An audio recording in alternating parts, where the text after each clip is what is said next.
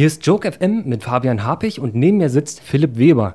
Hallo, Herr Weber. Hallo. Wie fühlen Sie sich dabei, dieses Jahr die Lachmesse zu eröffnen?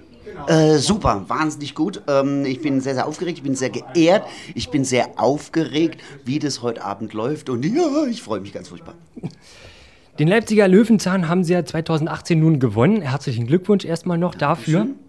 Aus Wettbewerbsehrgeiz angestrebt oder wegen reiner Konzentration auf eine eigene gelungene Performance wohlwollend mitgenommen? Um Gottes Willen, also das wäre ähm, das ein bisschen tief gestapelt. Nee, äh, ich habe mich sehr, sehr, sehr gefreut darüber, weil der Leipziger Löwenzahn insofern sehr, sehr spannend ist, weil ja da äh, wirklich äh, bis zu 180 ähm, Programme bewertet werden oder begutachtet werden. Zum Schluss wird praktisch ein einziges Programm prämiert und auch noch das ganze Programm und nicht nur ein paar Minuten in so einem Battle, Comedy Battle. Und das ist natürlich deswegen immer sehr, sehr schön, dass man hier praktisch die, das ganze Schaffen bewertet wurde. Sie haben ja 2008 mit dem ersten deutschen Zwangsensemble schon einmal den Leipziger Löwenzahn gewonnen. Seit wann genau nehmen Sie jetzt an der Lachmesse teil? Also ich muss ganz ehrlich sagen, ich war, ich habe da mit den Jungs teilgenommen und dann habe ich erstmal überhaupt nicht mehr teilgenommen. Und dann habe ich vor zwei Jahren meinem äh, Freund Matthias Dretter habe ich den Preis überreicht, beziehungsweise Bürgermeister überreicht. Ich habe die Laudatio gehalten und da habe ich darauf hingewiesen, dass es eine ziemlich Unverschämtheit ist, mich zur Laudatio einzuladen, dass ich ihm den Preis übergeben soll zu einer Lachmesse, wo ich persönlich als Solist noch überhaupt nie eingeladen wurde. Daraufhin wurde ich eingeladen und wahrscheinlich aus schlechtem Wissen heraus haben sie mir jetzt gleich auch noch den Preis mitgegeben. Wenn Sie aber trotzdem schon 2008 Erfahrung gemacht haben mit der Lachmesse, ähm, wie beurteilen Sie aus Ihrer Sicht die Lachmesse? Hat sie sich in den Jahren auffallend irgendwie verändert? Ja, äh, einige Künstler sind älter geworden, darunter ich, aber sonst äh, kann ich das gar nicht so arg beurteilen, weil ich, während äh, normalerweise Lachwesse einfach sehr viel unterwegs bin. Ähm, insofern bei mir kann sich, hat sich verändert, weil äh, einfach ähm, ja, ich jetzt öfters eingeladen wurde. Aber deswegen, ich weiß es nicht. Ich kann nur eins sagen, ich glaube, äh, wenn man sich die Politik anguckt, wenn man sich die Gesellschaft anguckt, wenn man sich die ganze Kulturlandschaft anguckt, weiß ich nicht, ob sie sich verändert hat, aber auf jeden Fall ist sie viel, viel wichtiger geworden. Eine Frage zu Ihnen persönlich. Wer Sie nicht kennt, der geht auf die Website weberphilipp.de, alles klein geschrieben und zusammen, und findet das schöne Trikolon Kabarettist, Autor, Verbraucherschützer. Was war denn nun eigentlich zuerst da? Zuerst war der Kabarettist da, dann habe ich ein Programm geschrieben, das hieß äh, Futter streng verdaulich. Da ging es um so die Nahrungsmittelindustrie. Da habe ich mir dann diesen, ja, den Beinamen Verbraucherschützer dazu gegeben und dann habe ich noch ein Buch geschrieben und deswegen, wenn man auf den Putz hauen kann, dann sagt man auch noch, gut, ich bin auch noch Autor, klingt einfach geil. Soweit ich weiß, haben Sie Chemie, Biologie und auch äh, Germanistik, Psychologie, Geschichte und Medizin studiert.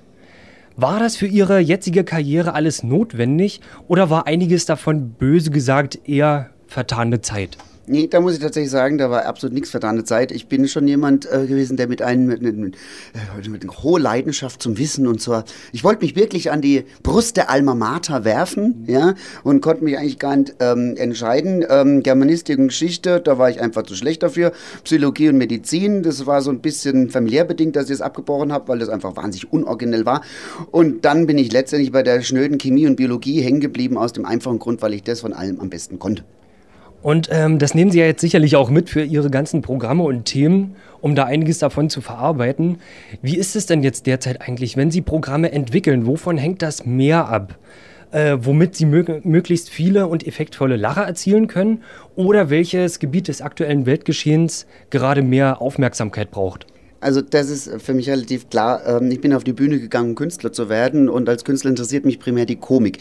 Und die Idee, finde ich, oder meiner Idee von dieser Kunstform Kabarett ist, äh, Themen in Komik zu transformieren. Und deswegen als Künstler interessiert mich besonders die Komik. Und ich muss ganz ehrlich sagen, so wenn ich mir ein Thema raussuche, ich versuche natürlich immer über wichtige Dinge zu reden, substanzielle Dinge zu reden, aber meistens ist so das, über was ich schreibe, intellektuell 10% von der intellektuellen Arbeit eines Programms, 90% und da wird mir jeder Kollege zustimmen, 90% des harten Schaffens des Kabarettisten ist, diesen ganzen Mist dann in Komik und in Kunst zu übersetzen. Und deswegen finde ich auch, sage ich immer, mein Gott, wer predigen will, soll Pfarrer werden.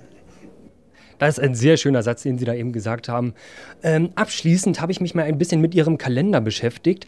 Zwischen dem 6. Dezember und dem 17. Januar wird es sechsmal ein Programm namens Come In and Try Out, Vorpremiere und Best-of geben. Wie muss man sich das vorstellen? Als ein Was bisher geschah plus Vorschau auf KI, künstliche Idioten? Nee, das ist eigentlich ganz einfach. Äh, das ist so ein bisschen ein Trick, was ich auch jedem Kollegen nur empfehlen kann. Es ist einfach so, wenn man eine Vorpremiere hat, da hat man meistens 30 Seiten Text, den man dann irgendwie stemmen muss. Und ähm, ich habe gemerkt, es bringt mir einfach total viel, wenn ich die erste Hälfte neues Zeug ausprobiere, was immer so ein bisschen auch schwierig ist, weil eine Pointe weiß ja nicht, ob wirklich eine Pointe ist, ob die es wirklich funktioniert, ob du Spannung hast. Und äh, ich finde es im Publikum gegenüber auch ein bisschen unfair und deswegen mache ich in der ersten Hälfte, probiere ich Sachen aus und in der zweiten Hälfte mache ich einfach ein totales Best-of, wo die Leute einfach wirklich lachen und einfach wirklich auch was für ihrem Geld gesehen haben, weil auch für die Vorpremiere müssen die Armen ja bezahlen und dann denke ich immer, komm, ähm, ja, jetzt lass ich es nochmal knallen. Und dann ist es manchmal so, wenn es super, super gut läuft, dann frage ich die Leute auch, du, ich kann jetzt auch weitermachen, ich kann jetzt weitermachen, wie sieht's aus? Und dann improvisieren ein bisschen. Also das nimmt einfach mir so ein bisschen den Druck raus, dass ich diese, diesen, diesen Wust an neuem Text und ja, halbgarem Material einfach zum ersten Mal auf die Bühne bringe. Das klingt auch nach einer sehr sinnvollen Strategie. Und ähm, was kann man denn überhaupt bei den künstlichen Idioten dann grob erwarten, wenn Sie das jetzt schon preisgeben möchten? Nee, ähm, künstliche Idioten. Hm, der Witz, das ist ein bisschen Programm, wo geht die Menschheit hin und äh, wie sieht's aus? Ähm, eigentlich geht es in der Frage ein bisschen mich darum, ich habe ja Biologie und Chemie studiert und als Biologe frage ich mich, wie die ganzen, diese ganzen neuen Techniken, die Digitalisierung, künstliche Intelligenz, aber auch geht auch um Gentech und so weiter, wie verändern die den Menschen? Ich möchte den Leuten gar nicht erzählen, was jetzt die Digitalisierung kann und sonst was. Mich als Biologe fragt, ja, natürlich, weil man darf nicht vergessen, die, die Kultur, der Mensch entwickelt Kultur, ja, aber die Kultur geht ja immer wieder zurück auf den Menschen. Also der Mensch entwickelt sich mit seiner Kultur. Ja? Zum Beispiel vor zigtausend Jahren konnten die ganzen Menschen noch keine Laktose wirklich gut verdauen. Dann hatten wir die Milchwirtschaft und auf einmal konnten wir es bla bla. Das ist so diese Idee, dass die kulturelle Evolution und die praktisch biologische Evolution zusammengeht. Und meine Frage ist einfach, wo geht der jetzt Mensch hin? Was werden die ganzen Techniken mit, mit uns machen? Ja? Also ähm, ist der Mensch wirklich der Homo sapiens novus oder ist es der Mega-Homo? Ist es der. Mir fällt da immer ähm, diese, diese, dieses ganz berühmte Nietzsche-Zitat ein. Ach, mein Kollege Andreas Thiel wird es jetzt wahrscheinlich wissen, aus dem Stegreif heraus. Ich glaube, Nietzsche hat doch gesagt, der Mensch ist ein Seil gespannt zwischen Tier und Übermensch. Und auf welcher Stelle von dem Seil wir jetzt stehen, darum geht es im nächsten Programm. Gut, das ist ja schon mal eine sehr präzise ja, Bin ich jetzt Aussage. ganz stolz drauf, dass mir das eingefallen ist. Ja, und gut. So ein bisschen Klugscheiß das gehört immer dazu. Das ist immer ganz wichtig. Ja, ja, ja vielen Dank dafür. Und ähm, ich denke mal, die Zeit ist jetzt soweit vorangeschritten. Ähm, dann wünsche ich heute für den heutigen Abend noch viel Erfolg auf der Bühne. Und ähm, ganz kurz, werden Sie danach schon die Koffer packen für München oder werden Sie dann noch Gelegenheit haben, Leipzig sich ein bisschen anzuschauen? Ähm, also ich werde mir Leipzig nicht anschauen, weil ich relativ sicher bin, ich kenne das Etablissement hier. Ich werde in dem Keller von den Akademikern sitzen und mit meinen netten Kollegen mir zornig die Birne pürieren. okay. Gut, dann danke ich für das Interview und wünsche noch einen schönen Abend weiterhin. Ja, danke euch. Ciao. Tschüss.